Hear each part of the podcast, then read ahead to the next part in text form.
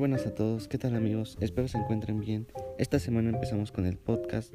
Eh, vamos a comenzar con unos que otros datos curiosos, perturbadores y una que otra historia contada, pero que no tienen explicación alguna. Eh, si no hay nada más que añadir, eh, podemos comenzar. Un psicópata mojó un fajo de billetes en veneno y lo donó a una institución para niños pobres. Atentos a la situación que pasa. Murieron 12 congresistas, 4 alcaldes y 5 concejales.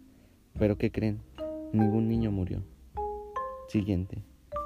Si buscas en Google el número 241543903, solamente aparecerán personas metiendo su cabeza en el refrigerador. ¿Por qué? No hay explicación alguna. Siguiente. El juego del ahorcado surgió a partir de la historia de un hombre que se ahorcó cuando su mujer le dijo que ya no lo amaba esto demuestra que diciendo las palabras equivocadas podemos matar a alguien.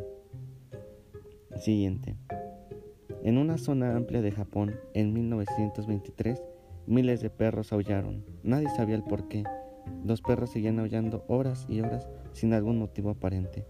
Al día siguiente, el primero de septiembre, morían 142 mil personas en uno de los terremotos más devastadores de la historia. Siguiente. Según estudios, los trasnochadores son más propensos a mostrar tendencias psicópatas. Siguiente. Las probabilidades de que mueras el día de tu cumpleaños son del 6,7% más elevadas que cualquier otro día. Siguiente. Un día, un hombre se levantó con un fuerte dolor de cabeza. Cuando fue al hospital, se dio cuenta que tenía una bala en la cabeza Gracias a esto, descubrieron que su esposa le disparó en la noche mientras dormía. Siguiente. Hay una historia que dice que si en tu dedo índice izquierdo tienes una cicatriz, significa que la persona que te amaba en su vida anterior no pudo olvidarte, por lo que en esta vida te estará buscando siempre y en todo momento. Siguiente, el síndrome de Cotard. Las personas afectadas por este síndrome creen que murieron, dejando a un lado su higiene, el alimentarse e incluso algunos empiezan a vivir en cementerios. Siguiente. una fabricante de muñecas en 1920 era maestra de primaria. Quería hacer que sus muñecas fueran tan reales que llegó a cortar mechones de cabello de sus estudiantes.